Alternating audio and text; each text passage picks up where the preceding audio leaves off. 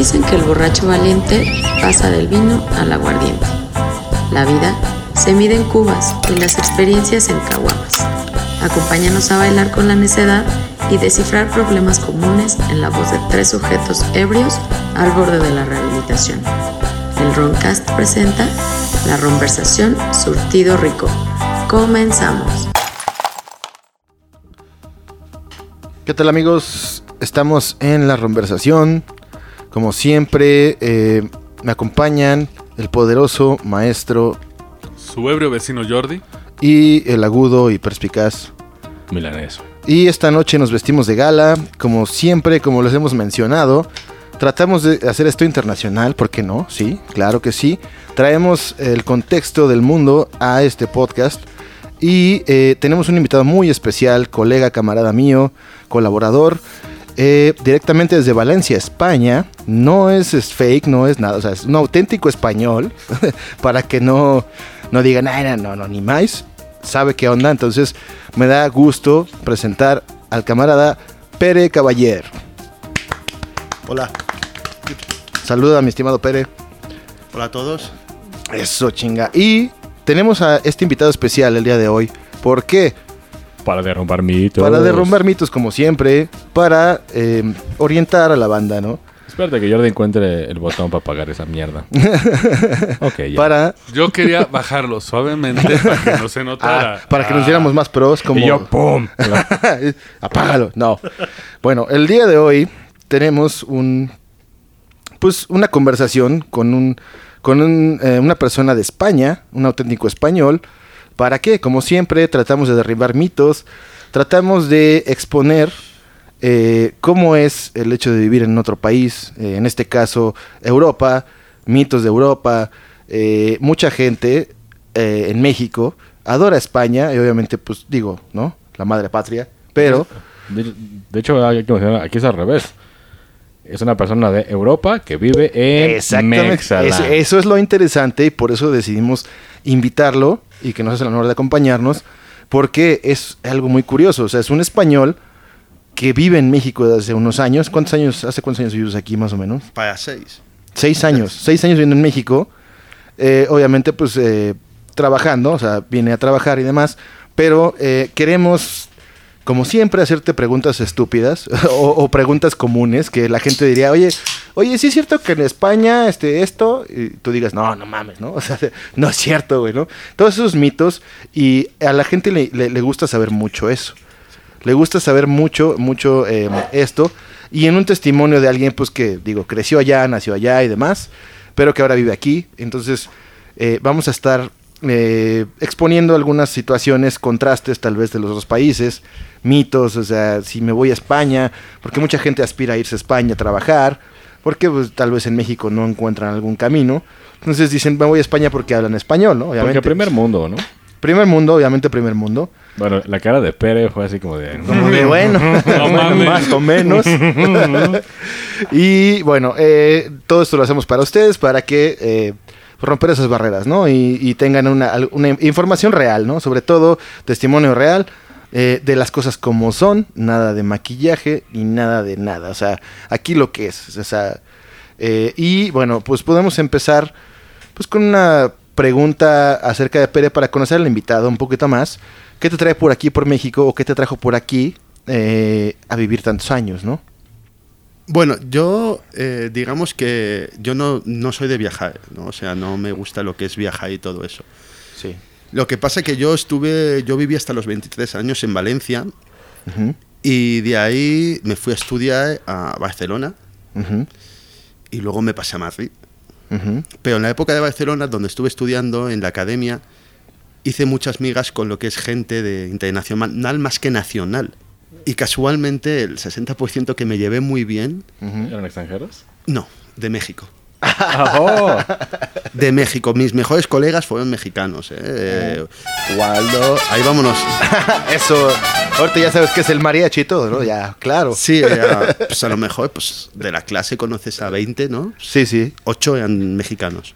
Y no sé por qué me empecé, me empezaban a contar cosas de cómo funcionaba México, cómo iba México. Cosas feas, ¿no? No, no, no, no, no. O sea, yo me acuerdo que yo a un colega cineasta que es eh, Chango. eh, estuve mucho tiempo para que me diese una figura del santo, porque me empezaban a hablar de la lucha libre y a mí eso ah, me, sí, me claro. fascinaba, ¿no?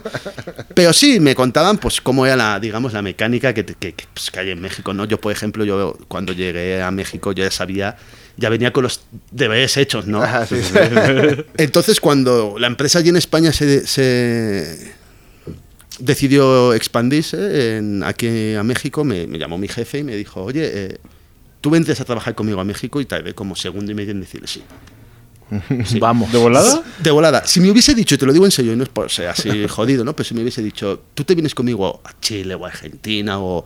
Te voy a decir una cosa, a California. Le hubiese dicho, no. Porque yo soy muy cagado para esas cosas, ¿no? El conocer nuevas cosas, el adaptarme y tal. Sí, sí, sí. Pero como me veía que es como si me fuese de... Al lado, hace... Sí, sí, sí. Sí, te- te- y gratis. Y me voy gratis. Aparte, Gratis y a trabajar, ya, sí. claro, sueldo y sí, sí, sí. Una, una preguntota. eh, ¿Tú estudiabas cinematografía? Sí. ¿Te atraía, eh, tu decisión tuvo que ver con venir a hacer cine a México?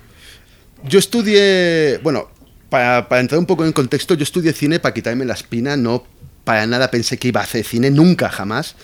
Y yo, la verdad, tuve también la suerte de que en, en México eh, uno de mis directores favoritos hizo su gran trabajo aquí, que es español, pero para mí es más mexicano que español, ¿Quién es? Luis Buñuel. Luis Buñuel. Ah, como no, los, es los una de las grandes cagadas que tenemos en España para de- empezar a mitificar, señores, nosotros De hecho, matamos... mi, tí- mi tataratía es Estela Inda.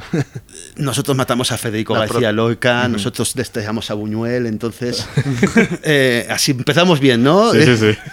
Y sí, pues sí, tenía, de hecho, que, quería ir a la casa de Luis Buñuel, pero al parecer está siempre clausurada, ¿no? Sí, No- siempre está ahí valiendo más. Y es y sí, tuvo algo que ver con al- contestándote a eso de que Sí, tenías como interés de ver si podías como en algún momento llegar aquí a hacer algo de cine. no, nunca. Nunca. Nunca, nunca, nunca fui ambicioso para hacer proyectos. De hecho, te digo la verdad, yo estudié dirección y un poquito de guion y jamás me vi con como director. Y al final acabé cogiendo guiones de compañeros y haciendo dirección de actores, que es lo que me gustaba. O sea, yo de director nunca hubiese llegado. Malísimo. Malísimo. Pero te gustaba la idea del cine de aquí. Sí, sí, sí, sí, sí, por supuesto. Digo, eso de la pregunta era de, lo- de antes de los mexicanos hablando. Mira, es que por lo general somos bien como bien malinchistas y cuando te vas a otro país, en vez de decir lo bueno, todos los mexicanos tienden a decir lo malo. Y mucha gente no viene por eso. Eso es que el crimen y que... Que últimamente en Europa estamos quemados, ¿no? Te digo la verdad, o sea, y, y- y- y para hacerlo fácil, cuando vienen compañeros de que tú conoces también, cuando vienen compañeros de de fuera de, pues, de Londres o de España, tal, siempre me hacen la misma pregunta y me dicen, Oye, se- ¿me- me van a matar? cagan, ¿no? es peligroso, ¿no?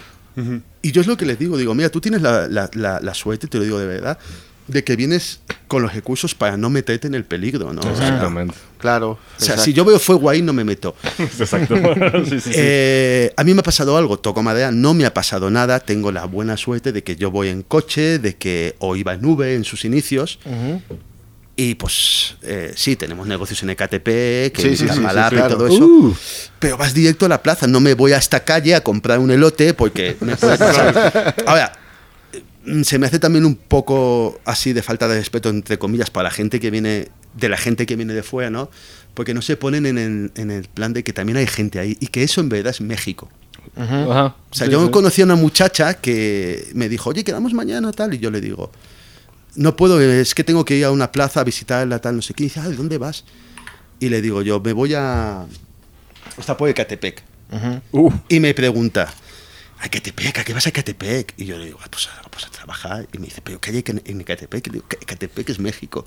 Exacto. Digo, eso es lo que, o sea, todo lo que ves en Polanco, en Condesa, Ah, sí, claro, no, eso claro. es, eso es Es una un- emulación. es un oasis, ¿no? Que, que está ahí metido. Pero México es eso. México es Sí. gente yéndose en un autobús con un 50% de que lo asalten, Exacto. gente haciendo peripecias para llegar a fin de mes. Eso es México. Exacto. Y eso Sí. es la esencia de México y la tienes que conocer. Y, Claro. y a mí una de las cosas que me funcionó acoplarme a México es conocer a la gente con la que empecé a trabajar, porque esa es la gente de verdad, la gente que existe, ¿no? De, de- Sí, lo real, lo real. sí, de No- que tienen tres hijos y que con cinco mil pesos tienen que pagar un alquiler, bla, bla, bla, bla, bla, bla. Y es que ya venías con una idea, ¿no? Ya, Total. Tú ya venías así de... Porque te hice la pregunta del cine, pero tú ya no venías con esa idea. Tú venías, yo vengo a trabajar, ahí me trae mi patrón y voy a conocer a Mico porque me gusta. Me encanta. O sea, yo creo que a mí lo único que no me hace trasladarme a México, y lo digo para toda la gente que se quiere ir a España, que lo puedo entender, ¿no? Es Sí, todo mi familia, chingo. que es lo que claro, de menos. claro, claro. Por lo demás, podrías cambiar España por México. No sé si ya podría cambiar, pero sí que podría hacer un 80% México, un 20% España. Ahí está, cabrón. Fácilmente. Ahí está, señor. Ahí está. eh, por eso pues, quería preguntarte, ¿tú cuál es la gran diferencia que ves en España de México que sientes que te atrae tanto? La comida. La gente. Mm, Es que es una pregunta súper... Quedamos en algo con eso, ¿eh? Perdón, perdón, perdón. Carlos Salinas. Y te lo digo porque es súper ambigua, porque no lo sé. O sea, estás sentado tomándote un café y escuchar música de fondo, eh, ve una pared de una casa pintada de un color chillón, eh, Sí, sí, sí. sí, sí. ve gente feliz cuando ves que en la vida, desgraciadamente, por, Sí. por, por- por directrices de, de- de- de la gente, pues, no se lleva bien. La esencia, ¿no? El, el atmósfera, el ambiente, el, el- los colores, el todo, o sea, es un todo. o sea, Sí, o sea, un es, como, es como decir, a pesar de que las cosas no están tan bien, hay alegría, ¿no? O sea, el mexicano más maleducado es más es tiene más buena onda que y, y si esto lo escucha algún europeo que no me lo tenga en cuenta yo soy tan europeo como él pero tiene más buena onda que un que un No. a pesar de los pesares, ¿no? Sí. Como se de dice hecho, aquí. eso es una de las cosas interesantes. Este, cuando, cuando van mexicanos o mexas, como decimos acá, se van a Europa, es lo que todos dicen es que ellos son muy fríos y nosotros somos muy de abrazar, muy de acá. Más cálido, ¿no? Más de, ah, sí, Y se quedan así como, ¿qué pedo con esos Y en? Europa son más fríos, ¿no? Sí, sí, o sea, son... sí Más reservados, es depende no ¿no? porque por ejemplo en España no o sea la gente de Valencia no es como la de Barcelona Sí, cambia un chingo. la gente de Barcelona es súper hermética es imposible es casi imposible acceder a ella yo tardé años en hacer colegas o o ya ni Camaradas, amigos ajá, sí. ya no te digo amigos colegas de que te son desconfiados no Sí, sí, los sí, estoy ni como la mucho menos, defensiva, pero- pero sí. El sevillano es más más Más abierto, más- contando chistes todo el tiempo. De Y hecho, bueno. algo curioso que comentaste hace rato es que nos decías que habías conocido a, lo- a un actor del Día de la Bestia en una película. Alex Angulo, sí. Y que lo viste así en la calle caminando. Aquí en México eso no pasa. Aquí tienes que ir a uno de esos famosos oasis que dices. A Polanco. A Polanco, a Interlomas. a Interlomas. Porque a se, mueven por allá. Yo de hecho vi un actor mexicano que a mí me cae muy guay. ¿Quién Y, y quise y quise ir a no sé no me acuerdo el nombre te voy a decir películas que ha hecho una que tenga así eh, habéis visto los siete magníficos el remake Eh, el nuevo el que hace Chris Pratt y el nuevo sí, sí. en Washington el que hace de mexicano mm, Ah, fuck, no me acuerdo. pero no sé cómo se llama tampoco, pero ¿Lo sí es puedo- conocido. lo puedo ¿eh? Sí. buscar en un Ah, Sí, sí, sí, claro. sí, sí, sí, es sí, que sí. lo personal, yo los, yo cuando hacen remake de película clásica, de por sí, yo tuve el trauma de que Los Siete Magníficos era remake de la película Siete de los. Siete Samuráis de Kurosawa. sí, bueno, Pues a veces no, sí. ¿no? Y luego ves el remake del remake del remake así de... Eh, Es que a veces Pues no esta te la aconsejo porque de verdad pasé, es- está guay, está, está Sí. bastante acertada. ¿No está medio gring- agringada? Obviamente, Obviamente. obviamente. Obviamente. Sí, pero es que Manuel García Rulfo. Ya, sí, sí, sí. Ah, fuck, ese güey Sí, no, sí, lo- sí. no lo ubico. Un saludo. Y Un fui saludo. hacia él como para decirle...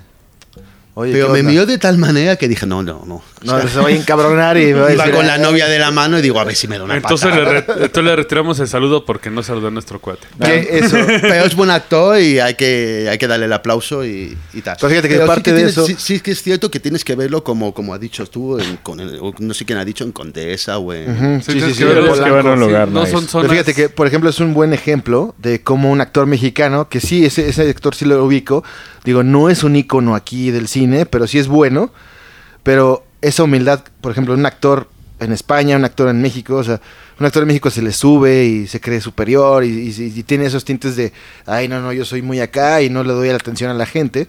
Y en España los ves circulando No, en la calle con todos. De hecho, Pero uh, porque aquí no tenéis... eh, no sé, qué- no sé, no sé, es que en España la clase media es muy común. Sí. Es muy común. Es como que todos son clase media, ¿no? Salvo la. Sí, alta. o sea, eh, tú, tú entrarías en clase media en España. Y tú seguramente también, y yo soy clase media y él entraría en clase media. Entonces, hay, se mezcla mucho, se mezcla mucho eso. O sea, eh, lo que te dije, también Alex de la Iglesia lo vi entrando en el piso que yo creo que iba. Llamó y lo primero que dijo, mamá, iba, iba súper tranquilo y nadie le molestó ni nada. En, en México. Lo que es una, mira, una de las cosas que sí que me molesta de México, lo digo Sí, no, no, dilo, yo dilo, voy a ser claro. su- yo voy a ser súper sí, transparente de eso se trata. Súper transparente, ¿no? Cuando vas a la zona alta, por así decirlo, A, a la nice. y ves a alguien que sabes que es de zona baja, o sea, es como si fuese inexistente, ¿no? Ajá, la gente lo lo, ignoran. trata- De hecho, Sí, hay- mucho clasismo de hecho, en te- eh, yo te puedo la, raz- la razón mucho en eso porque yo incluso eh, yo estaba trabajando haciendo, haciendo animaciones y fue el famoso pantalón que está en Santa Fe.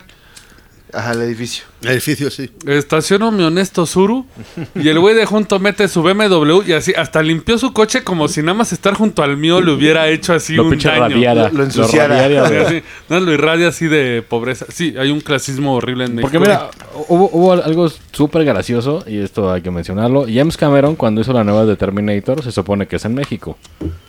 James Cameron no quiso grabar en México Terminator porque lo iban a saltar. La grabó en España.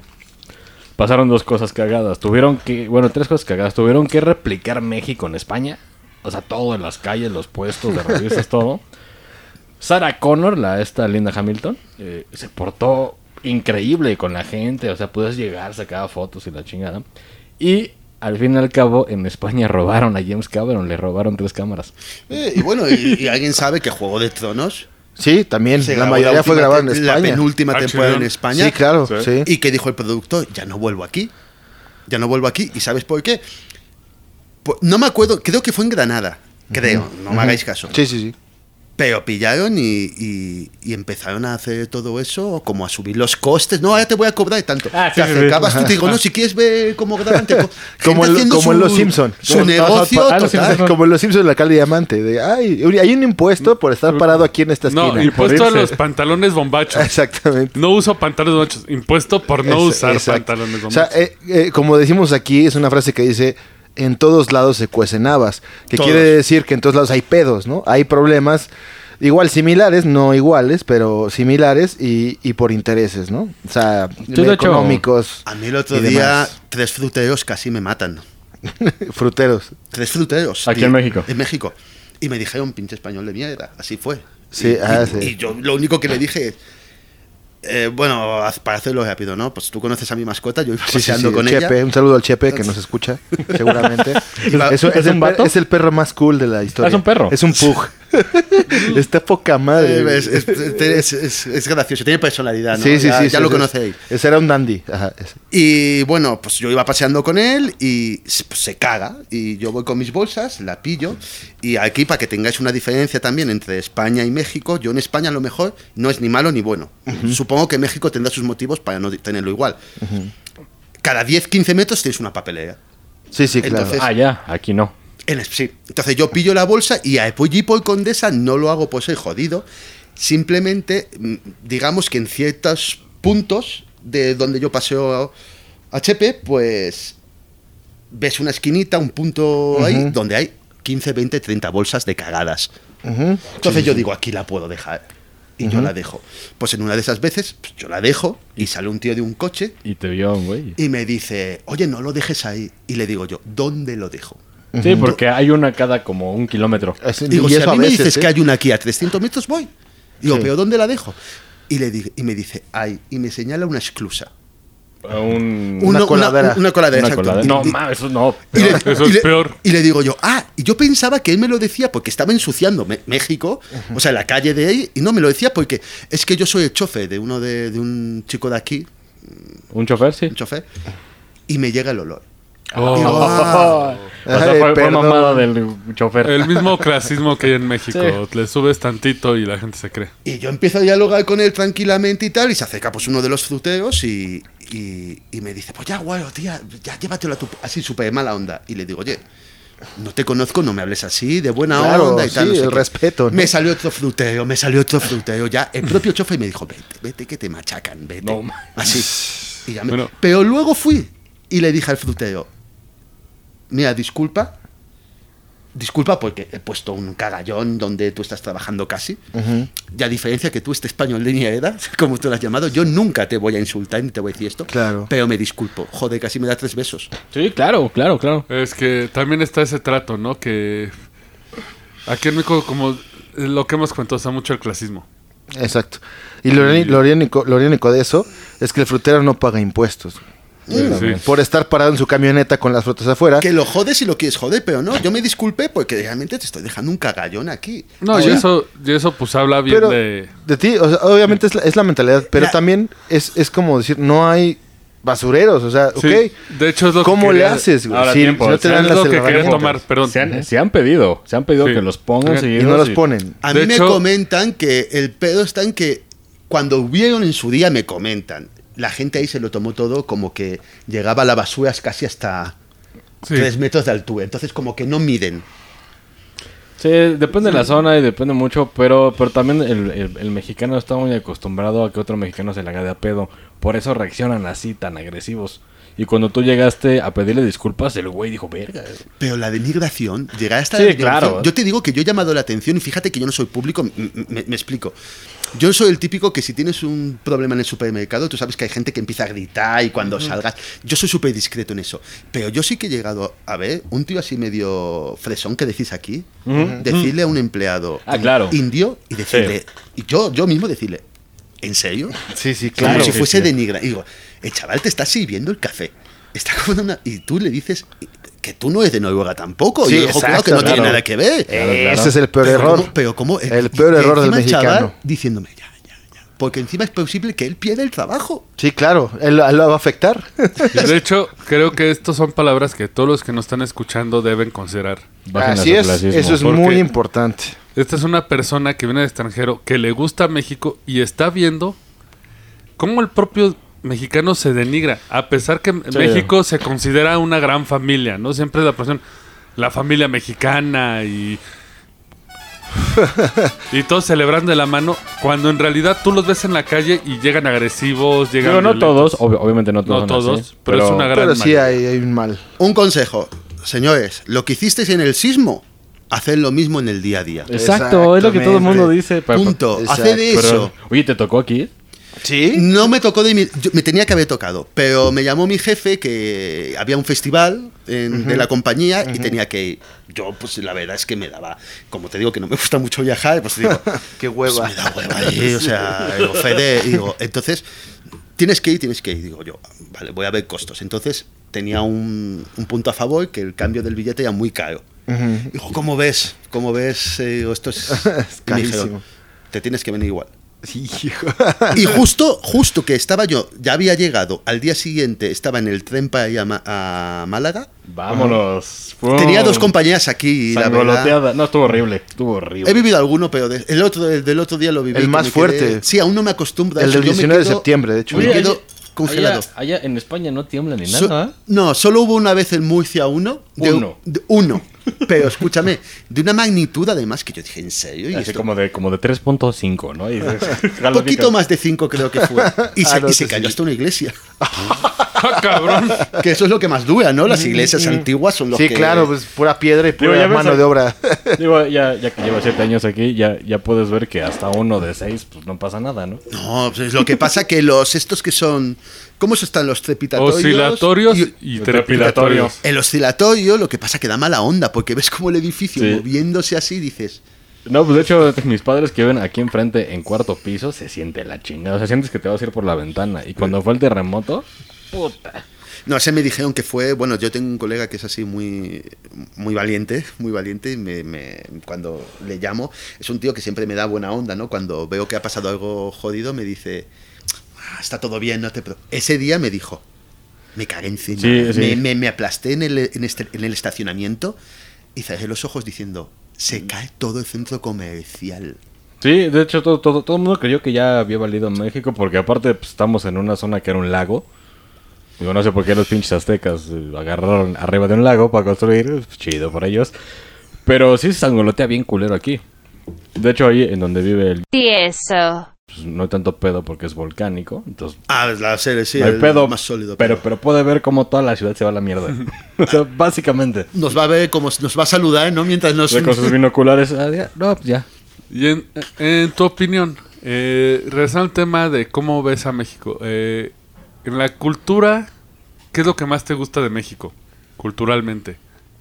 Culturalmente, Eh, cin- eh, cine, películas, música. Sí.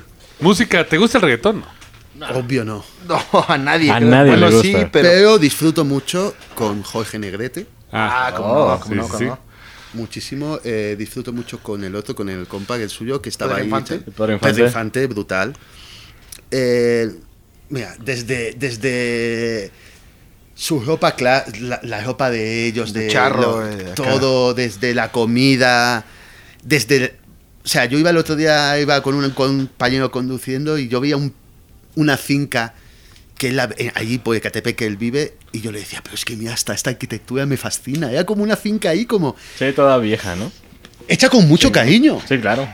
O sea, las fincas que te hacen hoy en día en México son bien, bien culos. Sí, ¿eh? sí, O sea, Sí, sí, sí. Entonces, todo, todo. O sea, es que es. Mira, mi hermano viene a verme una vez al año A México.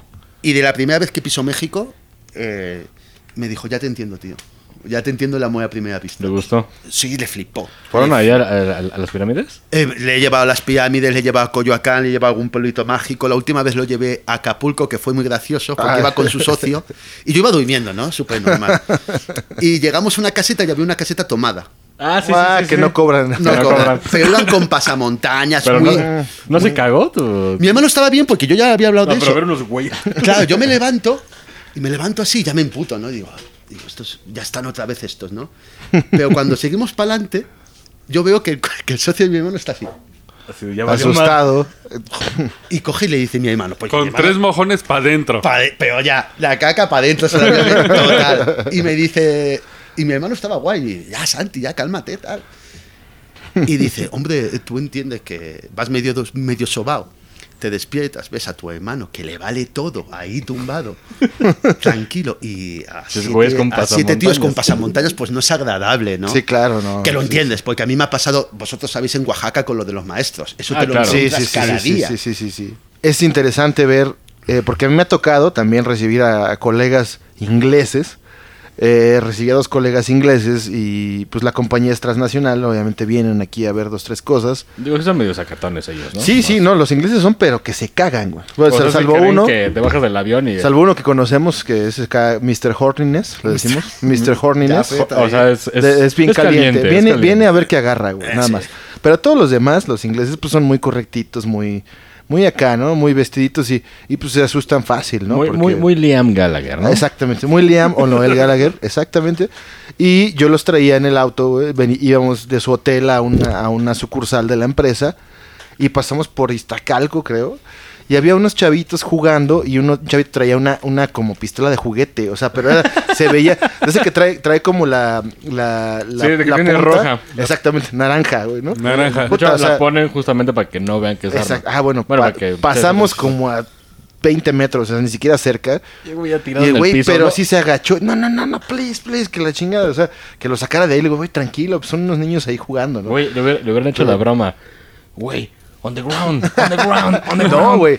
Yo, vi cómo el güey empezó a temblar, cabrón. Como una broma que le hice yo en inglés. De, que No. fue- sí, buenísima. O sea, fui a, fuimos a la bodega a- y al lado había como un postecito pues, de comida así rápida y tal, ¿no?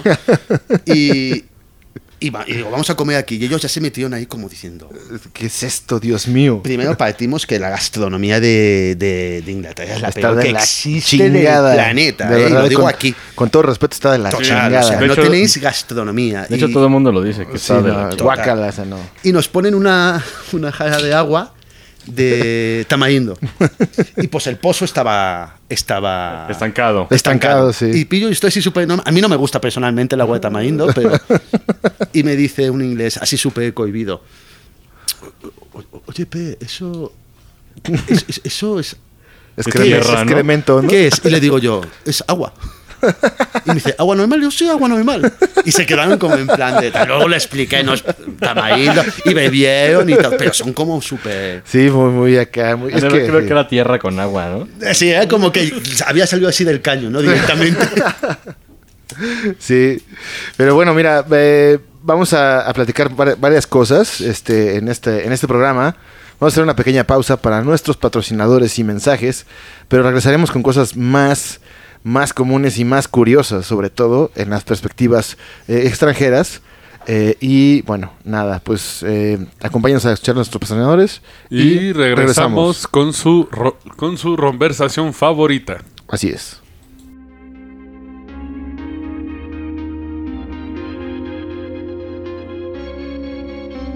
Bueno amigos, los invitamos a, eh, a este espacio, en los intermedios, cualquier eh, persona que tenga un proyecto, algo que compartir con la audiencia, sea una canción, un anuncio, lo hacemos totalmente de forma gratuita, apoyando a la banda mexicana.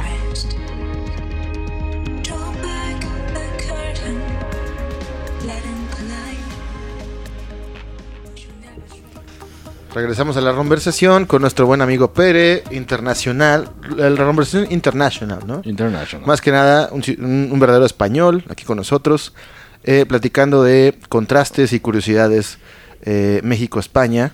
Y para desmentir todo, y aquí doy pie a mi estimado Milaneso, que va a hacer una pregunta interesante. La pregunta que todo pinche mexicano se hace, porque lo he escuchado de amigos. es que me quiero ir a pinche España, voy a llegar, voy a trabajar de lo que sea y voy a hacer una vida. ¿Qué tan fácil es eso?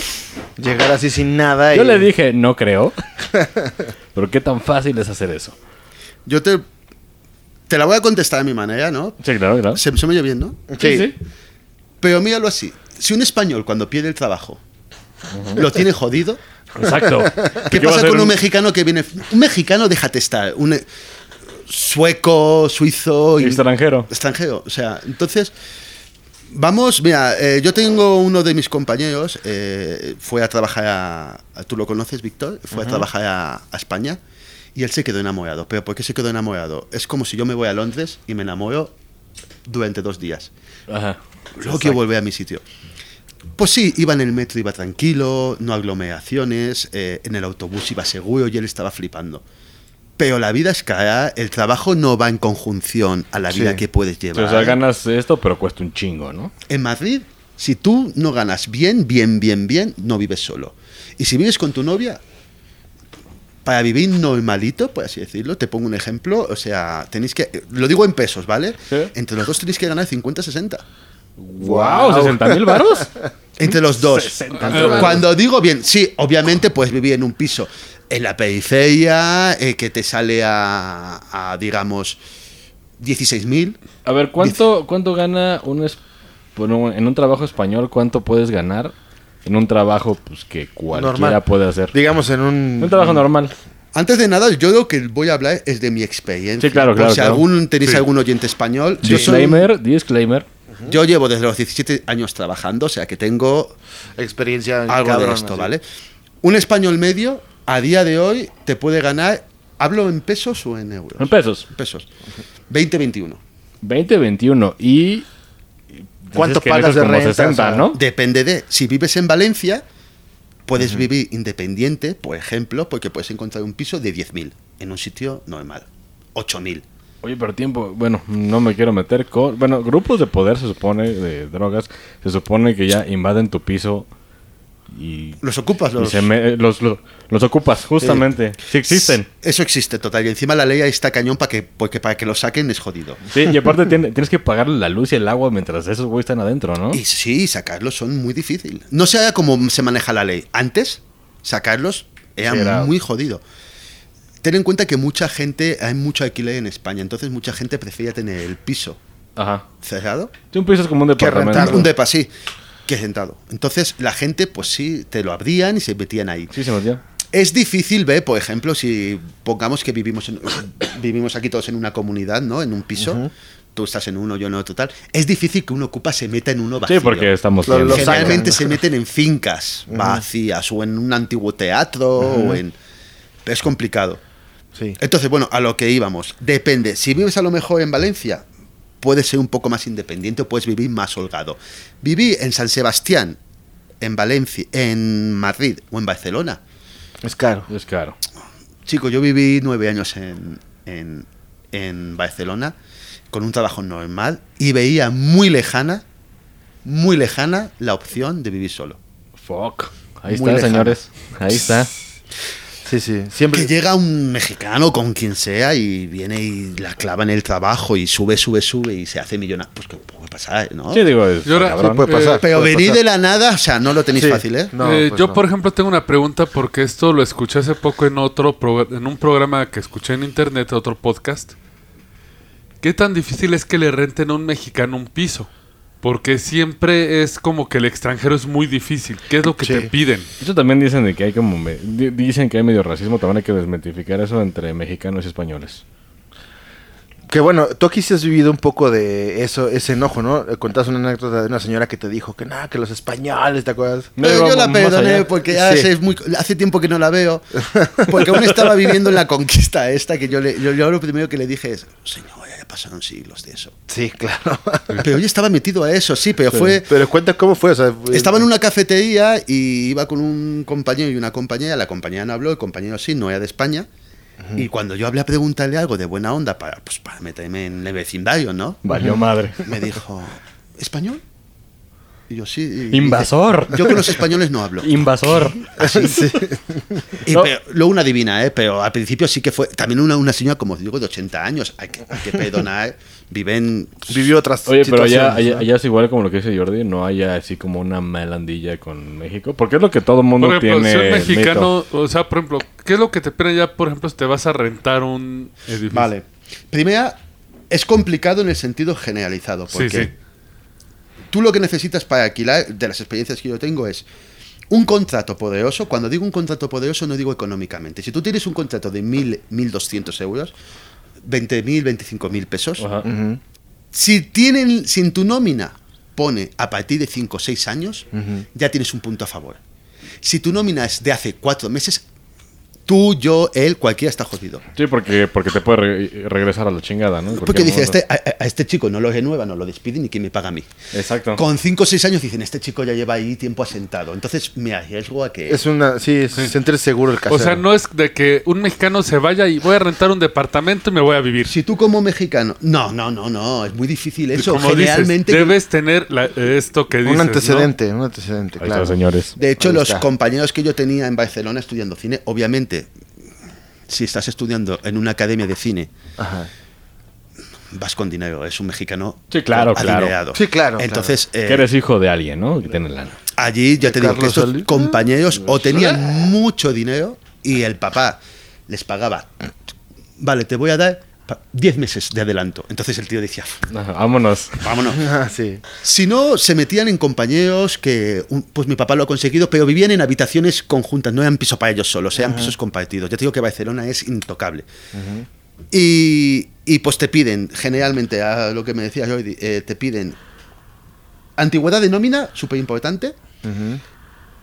Algunos te piden de dos a cinco, varios meses de adelanto, más una fianza.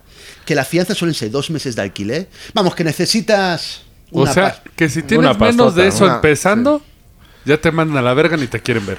O sea, ni vayas. Pesa más el... el- un- un co- exacto, sí, sí, pero te digo, a ti y a mí. Sí, a- a cualquiera. A cualquiera. Yo voy con una nómina de un año, por así decirlo. Y, y- y ya tengo que ir a lo mejor con 100.000, 120.000 pesos entre meses de alquiler, fianzas. La fianza es por si yo me voy La garantía, y, com- y te dejo el piso jodido. Todo madreado, sí. Y lo reparas para que te Entonces es eso. complicado alquilar un piso. Oye, y por ejemplo, en, en el aspecto, eh, ¿cómo ven los españoles un mexicano? Porque nosotros sí, bueno, Eh, real, real. real, real, real, real. Yo ahí no os Ajá. puedo ayudar. Digo, la No. mayoría de gente. Yo ahí no os puedo ayudar porque yo no lo he visto presencialmente. De hecho, yo soy una persona que si hablan mal de algo de lo que yo le tengo mucho afecto, me digo, me encaro bastante. Ajá. Yo no puedo decir porque yo te hablo desde mi persona. Yo digamos que yo con el extranjero me crié con muy buena onda. O sea, mis grandes Sí, amigos sí, tu en. Barcelona, eh, las cosas más bonitas que tengo de Barcelona son experiencias pues con mexicanos, te digo la verdad. ¿Hay racismo? Chico, el racismo lo tienes aquí. En todos lados, sí, claro. el racismo claro, lo tienes claro. aquí. Eh, ¿Es posible que fichen antes a un español que a un mexicano? Tampoco te sabría decir, porque yo he ido a una cafetería de Barcelona, ya he visto más extranjeros trabajando que, que españoles. españoles. Eh, Yo he tenido gente que me ha dicho, es que le dan antes- eh, eh, es que me dan le dan el trabajo antes que a él, a que a mí digo, no, o sea, le dan, se lo- le da- el trabajo se lo dan a una, a una persona que quiere trabajar con muchas ganas. Sí, sin importar dónde venga. Y tú mañana te vas a poner enfermo, vas a, ir- vas a estar dos días de baja eh, y él va a hacer lo imposible, va a ir con fiebre a trabajar porque quiere conservar el trabajo. Diferencia, a ti te dicen, te vamos a pagar 900 euros, que son como 18 mil pesos, más o menos. Tú vas a decir, "Tch, explotador, deja que lo Sí, pienso. sí, el otro sí. te va a decir mañana. El sí, otro quiere claro. comer. Claro, Claro, sí, sí, sí. claro. sí. De hecho, esto, esto pasa aquí en México porque, por ejemplo, en la Condesa tenemos más argentinos trabajando. Pues Ah, yo vi un montón. sí. En la Condesa hay un chingo de argentinos. Sí. Y- pero son argentinos que quieren ser como modelos o actores o la chingada. Que vienen a probar pero, suerte, a hacer Pero lo que dijiste es lo mismo. O sea, de cuando se lo ofrecen a un güey, dice, ay, como que está muy bajo y pues lo agarro todo, Bueno, güey. Sí, sí, yo sí. en este punto que decíamos de que hablamos de lo que es eh, las diferencias de vida, de que por ejemplo un departamento está cabrón que te lo den, Sí. yéndote para allá. Eh, por ejemplo, ¿qué otras normas dirías que son diferentes? Por ejemplo, ¿cómo es allá tener un automóvil? Eh, tienes que facturar todo. Eh, güey, te vi sonreír Otro con lo del automóvil. ¿Cómo es ahí, güey? Sí, exacto. Mira, yo cuando llegué aquí, eh, el coche me daba miedo. Sí, miedo. Bueno, la gente está loca aquí. Sí, eh. aquí sí manejan Me como- da, me da mucho miedo. Eh, de hecho, me acuerdo que yo llevaba una. Mi, mi jefe compró una, una gran Cherokee del 93. Y cuando él se fue, yo tenía que empezar a pillar el coche. Yo por la noche no dormía. Dijiste, no. Yo no dormía. O sea, te pinche, ¿imaginaste Mad Max? Con Pox. Me van a dar, me van a dar, o sea, un 90% de seguridad que, me- que alguien me va a dar. Y yo tenía que ir encima, no me tenía que ir a lo mejor de Condesa a Polanco, me tenía que ir de Condesa a Ecatepec, a Aragón. Sí, es un chingo. Ah, sí, sí. Con un coche que bueno. Y yo mira que yo, para que sepáis, en mi juventud yo conducí lo que vosotros llamáis aquí un bocho en España. Sí, es lo que te iba a preguntar si manejabas allá. Yo llevaba un bocho, sí. Un escarabajo, ¿no? Un escarabajo, un escarabajo, sí. Estaba enamorado y mi papá me lo regaló y me di cuenta que fue un desastre y ahí se funcionó. Pero yo estaba acostumbrado a esa dirección asistida tan jodida, ese juego de embrague a Sí, gasolina. es medio raro. Los pedales grandes. Jugar, pues, pues entonces lleva ya un coche de... Es como decir, tal. Pero México, yo me acuerdo que cuando ya empecé a conducir con un poquito más, yo iba con un compañero y, y yo pues venía europeizado. Ya explico lo que es eso, ¿no? Y yo cedía el paso y tal. Y me dijo, chico, O sea, traías, No. traías modales. modales. Y me dijo, chico, no vas No, a en vivir. México aquí no, no Sí. funciona. Aquí Digo, no hay yo esto. tardo dos horas en casa. Tú vas a tardar nueve horas a llegar. Ya, párale. ¿eh? Te tienes que meter, te tienes que hacer. ¿Cómo viene esto? Os voy a poner el ejemplo. Yo cuando me saqué la licencia de conducir en México, yo no me lo creía. A mí me costó lo que es al cambio 500 pesos. ¿Sí? Sí. Y aparte Una- en un centro comercial. en un centro Casi, comercial. casi. Más o menos. No, sí, ahí en la... Y en España, La ¿cómo fue tu licencia? Mi licencia en España, ¿sabes cuánto me costó? Hace 21 años, 22 casi, al cambio. Entre prácticas y todo, 40 mil pesos. Ay, Y aparte, güey. de- y aparte sí te hacen pruebas. No, sí. O sea, reprobas un examen y a la goma. Encima yo soy muy culo. Yo he sido culo siempre. O sea, yo suspendí el teórico tres veces. ¿Qué- Ahí vámonos. Sí, sí, vale, ver. Y te lo digo así de claro. Suspendí tres veces el teórico. En plan de... Y encima eh, no es ni como... Es test. Que Sí, ni o por sea, es estadística. que papel, ni- es en serio, son tres preguntas y no puedo por pura casualidad señalar la que es buena.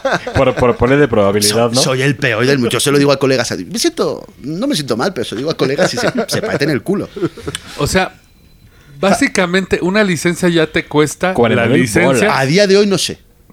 A día de hoy no sé. Por- a mí lo que me Podemos costó- saber que ascendió, po- podemos decir. Claro. Pero obviamente. 40 mil bolas. en Y serio. aparte, allá no es de reprobé el examen y... Y le, por- doy, le doy mordida al profesor y pásame, no. Hubo un poquito de mafia, no te voy a mentir. Sí. Pero lo que tú haces es pagar, digamos, la inscripción y tú tienes clases teóricas. Entonces, cuando tú te ves listo, tú te vas al jefe el, de la el academia. propio gobierno te da las clases. No, No, no, no, no, no, No, no, no. Privatizado ¿no? todo. Son eh, autoescuelas. Sí, es Autoescuela. verdad. Y la autoescuela ya es la que te, Te permite. todo. Es como hacer el Ceneval para entrar a la universidad. Te hace las gestiones. Tú haces clases, cuando tú te ves preparado, le dices a tu profesor, quiero ir a examen. Y hay unos calendarios y te apunta tal día. Haces el examen, lo apruebas, empiezas con las prácticas de coche. Que vas con un con tu profesor que Sí. tiene pedales en su en su en el copiloto. Y con la tabla, ¿no? Y con la tabla Sí, de... sí, sí. No se puso el cinturón. No, eso No prendió sus luces. Es ¿no? el examinador. Exacto. Entonces tú vas. Cada práctica a mí me costaba en aquella época 500 pesos. Ay, güey. Cada práctica. De 45, una hora y media. Depende Bueno, de- es que tú hacías a sufrir al maestro porque andabas, oiga, padrecito, fréneme, como el día de la Y bestia. vas con miedo porque. Ay, mire, la- mire, padre, padre. Mire, mire, padre, padre, mire, me voy a frenar. y, es, y, en, y en aquella época era mucho más laxo. Porque yo me acuerdo que cuando hice todo eso. También te digo que, por ejemplo, mi hermano mayor hizo dos prácticas porque tenía maña para conducir. Y las- Yo hice con eso. 20 o 25 porque me llama. Pero en aquella época, cuando pagabas las prácticas y tal, te ibas a un, a un examen práctico, ¿vale? Y si lo aprobabas, pues ya te daban la licencia. ¿Cuál era la diferencia? Que tú tenías dos oportunidades en teórico y dos oportunidades en práctico. Si tú suspendías la- no, miento, dos oportunidades en general. Si tú suspendías uno de práctico y aprobabas, te quedaba un- una, una opción. Pero si aprobabas, eh, suspendías el práctico, A chingada. ya tenías que pagar como casi 5.000 pesos. No, como para la inscripción, licencias Pero y tal. está bien porque es un control. Digo, está bien porque allá manejan chido y aquí no. ¿Qué tienes? Cuidado, que yo la última vez que estuve en España, yo tenía a mi hermano de copiloto mirándome en plan de, ¿qué te pasa? Porque traías ya lo, lo mexa, ¿no? Ya te no, malearon, no ponía las luces. Ya eras mexicano, te... Sí, total. Tú eres tonto, dice. Es- Encima tenemos los puntos allí. De, co- de- de como se dice aquí en México, aventabas lámina. Exacto. Pues ya maneja, ya Pérez maneja como ya eh, que cualquier Ten en cuenta mexicano. que eh, no es para echar. No, no, claro. No, claro que no. no, no, no. pero De hecho, allí hay una educación vial que es diferente. Te, hecho- te enseñan el ceda al paso. Aquí ceda al paso, tú sabes que ven a un peatón y aceleran más. ¿Para que No, Sí, para, que se asuste. de O hecho, pon la direccional y- no es que quiera, no es de que, que es mal, lo que pasa es que presente quiero hacer esas diferencias. Que en México hay muchas cosas que se nos hacen sencillas. Y un mexicano se le hace muy fácil llegar y me voy a tal país y Ah, no, voy a hacer lo mismo. Y Ya- no. No, allá te quitan- te qui- convalidan. te Antes quitan te tu licencia. convalidaban el permiso antes. Ahora tienes que examinarte y todo, creo. Y ahora, por ejemplo, lo que decíamos, para un mexicano es muy fácil. Eh, me voy a España, rento un departamento y ya vimos que eso es imposible. Y Muy voy a tener mi coche y me voy a ir por España a Tampoco. visitar. Tampoco. Muy difícil. Ahora, lo que nos lleva a una pregunta muy interesante y que me gustaría escuchar tu punto de vista.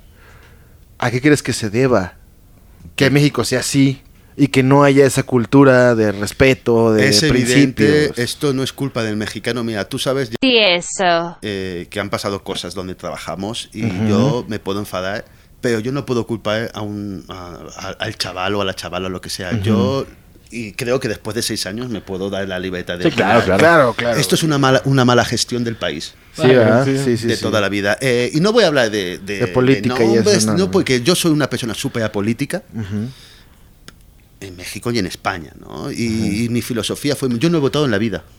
Tengo 42 años, nunca he votado.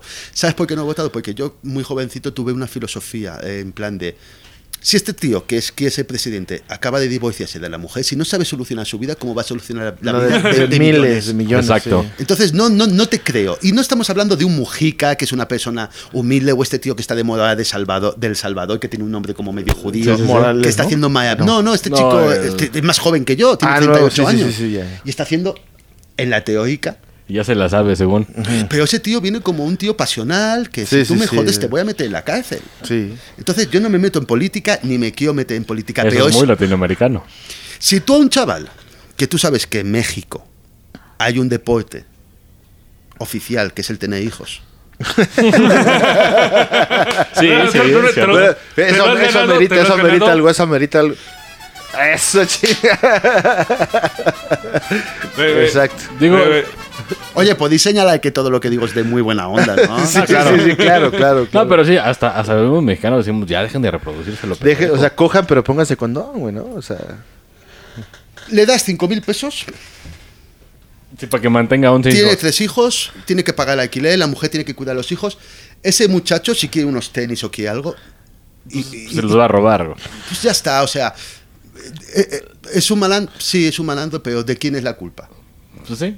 Exacto. Es como lo que estábamos hablando, o sea, yo no me creo a la gente que escucho, o sea, y vamos a entrar a temas tanto en España como en, como en México, ¿no? Eh, a mí me sale un tío hablando y me dice, quédate en casa por el COVID y todo eso. Y a mí, eso para mí no significa nada, pero en cambio significa más un Twitter de un portero de fútbol que dice, qué fácil es que digan que te quedes en casa. Yo me quedo en casa. Yo tengo una casa de tres pisos con césped. Y Gano un tengo montón sí, de sí, sí. dinero. millones Sí, en el banco. Pero dile a un tío de- en un piso de 40 metros que lo tiene que pagar, que se va a Y que quedar tiene sin que ir a trabajar. sí, jamás. claro, eso es, eso es. Exactamente. O sea- bueno, y es que al final de cuentas tú estamos en ese como nivel, ¿no? Que no estamos en el nivel... Yo si no trabajo no como. Y es lo que decíamos, que hay un clasismo en México. Nah, es, y va a haber. Sí, es- que la cultura no pegue bien. Que dices que en. España no es tanto así, o sea, es clase media, casi todos son clase media y de ahí para arriba, ¿no? Ah, porque de hecho otro. Hay clase baja, pero no es tanto como aquí. O sea, yo creo que México no es criticable. Es un tema de ser solidario y comprensión y educación. Sí, educación. Ya, ya tirándole a África, ¿no? No, para nada. Para No, nada. no, no. África sí está más fucked up. Sí, no, porque de hecho bueno. hasta incluso creo que los primeros videos que se hicieron virales cuando fue el COVID fue de los españoles que estaban tocando la guitarra para la... y cantando canciones para sus vecinos, ¿no? Ah, sí, bueno, pues la buena onda al principio, la solidaridad, es como, me, me hizo mucha gracia, ¿no? En plan de que esto nos va a dejar más buena gente, vamos a ser más amables. Mentira, mentira, esto va a seguir siendo un sálvese quien pueda. Sí, Sí, claro. claro. O sea, a mí no me, no, no, pisar no, gente. no me tomes el pelo, pero, pero lo que te comento es como que... Eh, eh, ¿Qué iba a decir? Se me ha ido. De lo de... ¿Cuál es mi trabajo? Mi trabajo, la conciencia. Es- Esto lo decía, creo que lo escuché en vuestro, vuestra conversación con el, ¿Con el psicólogo? con el, el de Canadá, Ah, el con músico, Oscar. que fue algo que dijo que es algo brillante. El ser humano es el ser humano. Exacto. Aquí, Y en donde sea. y donde sea. Entonces, yo, mi trabajo fue en que, por suerte, podía meter dinero en casa y yo, mis, mis papás son mayores y les dije, "Mm, en plena pandemia no os quiero ver fuera de casa. Sí, no, Sí, no, no, no, no, no. porque es Entonces, si tú conciencias a la gente de que cuide a la familia, a la gente que lo Sí. necesita, incluso si tú tienes diabetes, te cuido. Y que salgas a hacer su trabajo, porque te digo la verdad, que yo me infecte y, y si me muero, me he muerto, pero, No, el peor es infectar a tus papás, cabrón. pero ¿sabes cuál es la estadística? Similar como si yo bajo a por el pan y me pasa un camión. Y me vuelve a pasar. Esa es la estadística del Sí, COVID. sí, sí, De hecho, sí, sí. sí, de sí. hecho, es más alto... O que me entre leucemia. No, de hecho, es, es más alto que te atropelle un camión y que te Digo, leucemia. aún así, aún así, no salgan de su pinche casa. No se confíen, Ah, sí. pero Sí, es sí, cuidar a tu. a No salgáis de demás. vuestra casa siempre y cuando tengáis la conciencia de lo cómo necesario. Eh, Sí, o sea, pero si tienes que trabajar, lo que pasa es que volvemos al ser humano. Salgo de casa, me voy a tomar unas caguamas con mi amigo, me traigo la basura a casa y a mi papá se la pego. Eso No, es un hijo de puta. No, y aparte Exacto. en México andaban haciendo fiestas masivas. No, es un hijo de puta. Y, y no quiero que olviden el youtuber que anduvo manoseando pizzas, Ah, estuvo en el Oxxo. Ese no lo.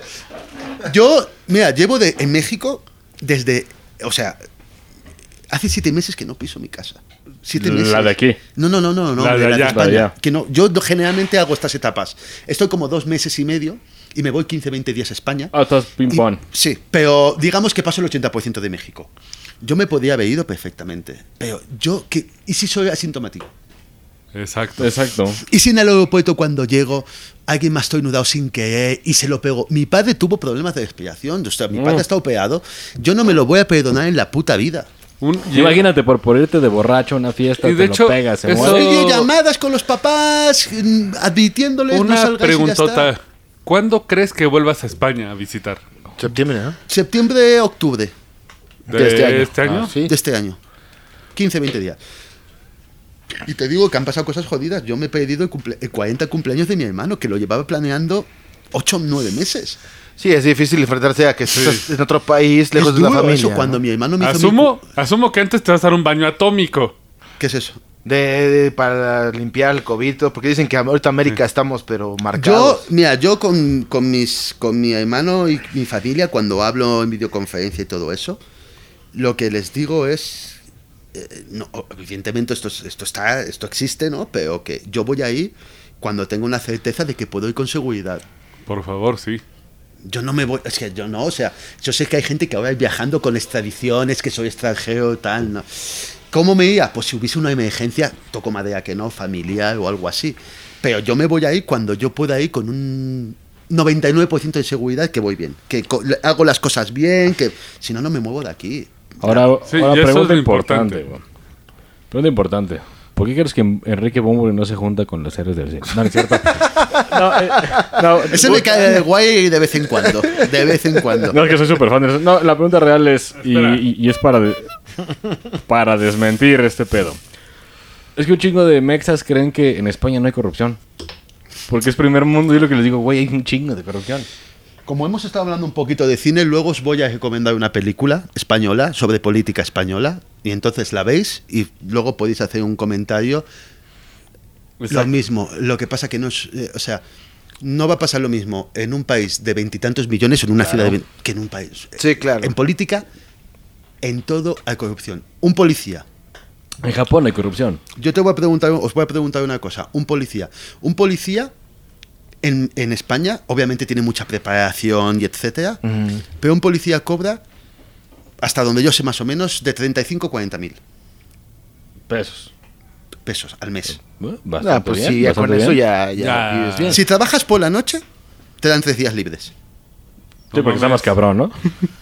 No, no, porque te puedes cansar.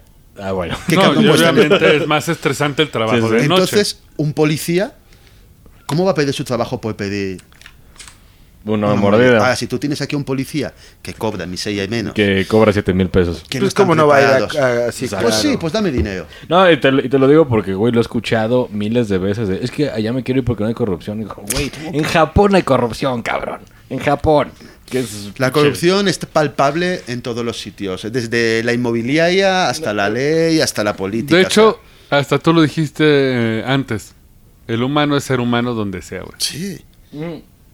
Que está un poco, digamos, que tú lo ves y Digo, sí, hay un poco menos, pero hay. lo puedes Sí. ver más limpio, lo puedes ver más seguro, lo puedes ver...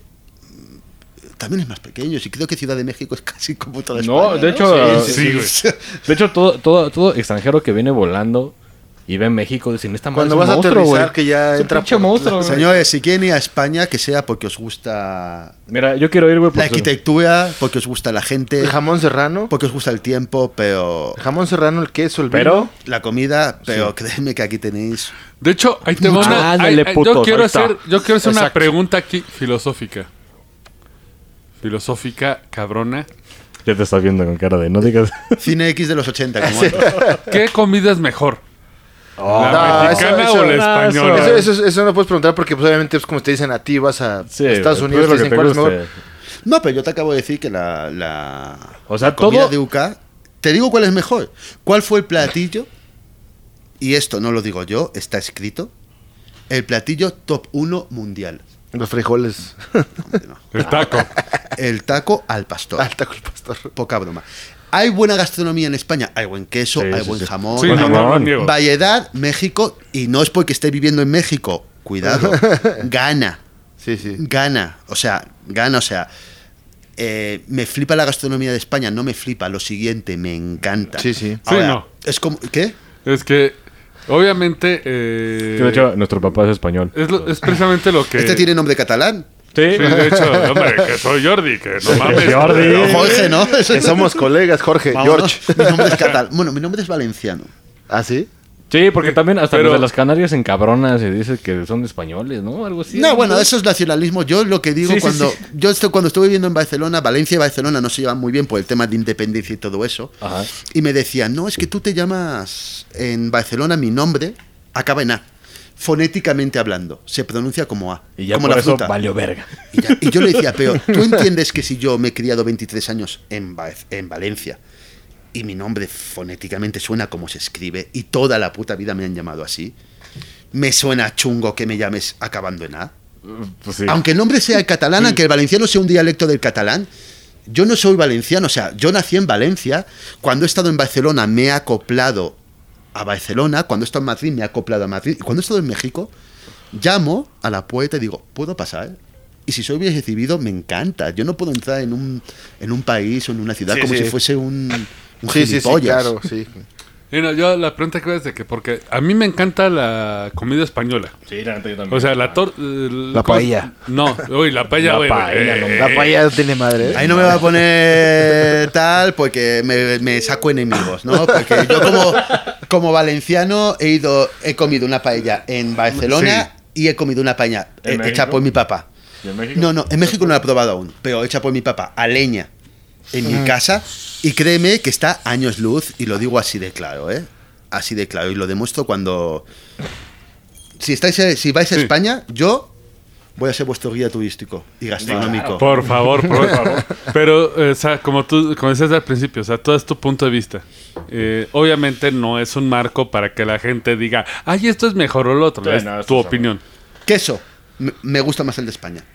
Sí, sí, Sí, y jamón también. Pero, por Jamón, ejemplo, el jamón si también. tuvieras que comer algo todos los días que digas, estoy en España o México, ¿cuál prefieres? Tendría, yo me tendría que quedar con España, pero por- porque llevo mucho tiempo acostumbrado a eso. Es la comida materna. Pero, y yo- mi mamá y mi mamá me ha criado a buenos sí, sí, porque la comida materna no puede... Yo probé- si el- me pongo si me pongo digamos neutral he de reconocer que en variedad y en cariño o sea yo te lo pongo así de fácil tú te vas a España a un puestecito que no hay muchos en la calle y pides un bocadillo de lo que sea y te tomas un bocadillo barato en cambio te vas a México y un taco de 30 pesos te puede saber a gloria bendita Ah, Por ejemplo, ah, estadísticas. es- y, y hasta los de ¿Con- cinco con- varos. ¿Con, cuánto dinero comes en España muy barato? O sea, si De tú hecho. llegas. te voy a hablar del menú pop- del menú popular Así que si estás erizo, sí, barato, no tienes dinero. ¿qué- ¿Con cuánto puedes comer? Lo menos, lo menos que puedas comer. te vas. Si vas sin dinero, te vas al supermercado y te compras pan bimbo y. Y jamón, y ¿eh? o atún. Pero si vas, dices, en sitios de restaurantes. Sí, no en la calle, o sea, un puesto en la calle. no No, hay puestos, no hay puestos. eh, cero, pero pu- eh, lo mínimo son 160, 170. pesos. El menú, sí. Mm, Pero Pues está bien, aquí, bien ¿no? comido. No, no, no. Un menú normal tirando para abajo. Bien, ¿Ah, bien, sí? bien, bien. Necesitas 400. 400, 20 Ay, euros. no, pues está No, cabrón. sí, sí, está muy acá. Bueno, ya vimos que no es tan fácil, como tu Mexa, llegar y querer que la vas a rifar allá. Ya- Está ya- complicado. Ya vimos que no. ¿Tú qué le recomendarías a un cabrón mexicano que se quiere ir para allá? Que cree que va a llegar allá y, y- y va No, a cagar güey, oro. ¿tú qué le recomendarías? Conoce el país, sobre todo como no es por guay, pero yo venía con los deberes hechos, conocer y saber que te puede gustar, ya sea con vídeos, con entrevistas de gente, extranjeros por ahí. Que estés especializado en algo, Sí, o sea, laboralmente. Que, no hago estudio. O que se te dé algo muy bien que digas, Sí, o sea, que- o lo hago guay. como carpintero. Al- Lo que un sea. oficio. No digo, exacto, no digo universidad, digo, es que yo ese mueble Me lo chingué me yo. lo hago 40 veces mejor, me van a dar trabajo en cuanto enseñe mi portfolio. Ahí Como jala. si eres tatuador. Sí, si tú eres un tatuador y ¿qué haces? Enseñas un portfolio de puta madre, tienes trabajo. De hecho- lo que hagas, hazlo bien. Porque si no vas a pasar penurias. Sí, pues te vas a acabar regresando. Suerte todos tenemos. O sea, si todos llegas a, tenemos. a querer ser mesero, pues está cabrón, ¿no? Vuestro, vu- vuestro colega canadiense, yo creo, bueno, mexicano que está en Canadá, Sí. creo que explicó que no, las- no lo pasó fácil. No, para- muy mal, muy mal. Sí, sí. Tienes tu puntito de suerte, llevas años, pues vas a conseguir cosas, pero es, es complicado. Ahora, si tú ves que es bueno, te vuelvo a decir, programando, haciendo muebles, tatuando, ya- no te estoy diciendo, Sí, tratando está bastante. No, no siendo un pinche rudito. no te digo neurocirujano, te digo algo bien. Que tú hagas bien, eh, porque claro. vas a gustar y, y te van a dar trabajo Porque, porque, es, lo mejor es para es lo ti. mismo en España. ¿Qué tienes que ofrecer, no? O sea, Ah, obviamente. lo que, lo que dijo, lo que dijo el Canadá, más bien que, es igual en todo el mundo. ¿Qué ¿Qué le vas a ofreces? ofrecer? ¿Qué ofreces? Sí. O sea, sí te vas, pero ¿qué ofreces? Ahora, si dices, yo como lo que yo he dicho antes, yo no sé hacer nada. Entonces yo ya vengo con un trabajo ya hecho y por eso tengo esta, esta fortuna. Y para haceros 10, antes de nada, una compañera eh, se enamoró de México, trabajaba con ¿Española? española, sí, se enamoró de México y quiso buscar trabajo en México. Le ofrecían 20 mil pesos, lo máximo que encontró, que no está mal para aquí. Pero claro, yo le hice entender. Sí, sí, sí. le dije, pero tú no estás acostumbrada a la vida en, México con 20 Sí, no. con 20 mil no No, vives como 20.000 estás viviendo es- ahora. es poquillo. Tienes ¿no? que moverte en, en transporte público. Tienes Sí, que, sí, y eso tú no estás a eso. Entonces, que ofrezcan algo, que se- si tú sabes hacer algo guay, ves que, Y que vas a eso. conseguir todo. O sea, residencia, tal. No, y aparte vamos a enfatizarlo, no que sea de licenciatura. No, no, no, No, Una habilidad, pero- pero algo, algo que, claro, o sea, podríamos decir esto. No es así de. Sí, no, no voy a llegar mando a a la. O sea, no sé hacer nada y España es el paraíso y me voy a trabajar No. ahí. No. No. Porque ya vimos que hasta para manejar es un pedo. Eso es exactamente. O sea Sí, que hasta ni de manejar es un chofer obtienes trabajo. Exacto. tienes que pagar 40 Obtener mil baros. una renta está Porque pero fíjate más que mucho- cabrón. muchos mexicanos, muchos mexicanos se van ofreciendo mano de obra, porque así de sobajados estamos. A Estados Unidos se van a piscar algodón, a, a albañiles en otro Y país. recordemos que me estoy basando en mis experiencias. No, Luego te pero puede llamar veo. alguien que dice, oye, mira, yo soy de Colombia, llegué y empecé a cobrar 3.000 euros. Llevo 15 años haciendo un trabajo que se te puede dar un poquito mejor, un poquito peor, pero de lo que hago es experiencias, como dices, no, es que a ti no se te escapan estas cosas. Y digo, sí, pero si tú llevas tres años, eh, no es lo mismo estar do- dos años haciendo barquitos de papel, Sí, después de 15 años puedes hacer Sí, igual un- una barca de madera que te flote. No digo un barco industrial, ¿no? Pero Sí, te, sí, si sí. te digo, o sea, no, o sea, eh, no estoy hablando de neurocirujanos, de cosas que sí que tienes que estudiar, Sí. porque yo no puedo operar el corazón abierto. Pero ese es el punto importante, que mucha gente aquí en México se le hace muy fácil de... De- Me voy a ir a Está de trapear, la güey. verga y en España escuché que hay esto y me voy para allá. Es que mucha mexa se va de, de- aunque agarre de, de Sí. trapeador. Dices, no, güey, Amigos, no. y se aplica el famoso dicho, aunque la paz, aunque la vaca vea el pasto del otro lado más, Más verde. Ajá, exacto. Aguas. porque realmente estamos viendo ahorita lo que es el pedo de, de vivir en España. Y incluso tú que viniste a México necesitaste muchos recursos, necesita- necesitaste trayectoria, necesitaste años de experiencia ¿Sí? para venir a otro país a trabajar que incluso muchos consideran que está culero. Sí, exacto. Yo creo que cada quien, pues es, es No, no, como en yo- todo. Yo ya te digo, si no tuviese el trabajo que tengo actualmente, eh, yo en México estaría jodido. Sí. Y es lo que queremos que entiendan nuestros radioescuchas, que no es me voy a otro lugar, como lo hicimos con el de Canadá. Ajá, no, bueno, en ese caso ese güey sí se fue así sin nada y pues forjó su camino, pero le tomó 10 años. Pero no a todos les pasa. Ese chico tuvo mucha paciencia. Y, Y- no a y- todos le pasa eso. No, y, y le chingó 10 años. o sea, No, pero aparte él ya tenía cierto conocimiento para Sí, sí, poder previo, pero el güey llegó así de nada. Bueno, él es productor también de música. y Sí, sí, todo, sí, ¿no? tiene, O sea, tiene talentos así No eh, es, eh, no peculiares. es de, no es de, peculiares. no es de, ay, güey, acabé la secu, me caga No, México no, no, no, y me voy. Eso es el punto importante que queremos, que queremos dar con estos conocimientos, que vean a la gente de otros países cómo está la cosa. Exacto, porque aquí hay mucha fantasía, cabrón, mucho de que, ay, Sí. ya me voy a Europa, Ay, ya, que- me voy a hacer rico. Me vuelvo blanco, güero, ojo azul y soy y soy de- Waxican. Y de hecho creo que vamos a cerrar con algo muy importante, cabrón. Digo, nosotros como mexicanos, mexicanos tiramos luego a nuestro país a la verga, pero vienen extranjeros que nos regresan el amor, que son extranjeros, vienen y dicen, güey, es que tu país está poca madre. Sí, pero yo no tengo. O sea, es que es sencillo. O sea, si no me gustase México, a no ser que me estuviese muriendo de hambre y no hay más esto. ¿No estarías aquí? ¿Seis años? Sí, ¿Ya claro. no sales aquí? ¿Seis el- años? Y esa es la onda, o sea, mexicanos valoran su país. Y, y lo, y lo curioso e interesante de esto es que aquí mi amigo Pere, como extranjero, tiene comprensión y tolerancia en ciertas cosas que sabe que pues está cabrón y que no dependen de uno a, a veces. Y hay mucha, hay mucha gente, o sea, mexicanos que no tienen esa comprensión. O sea, Claro. simplemente andan mamando y empiezan a hacer mamadas. Y, y eso es lo que está mal. Tratamos de hacer conciencia en esa parte.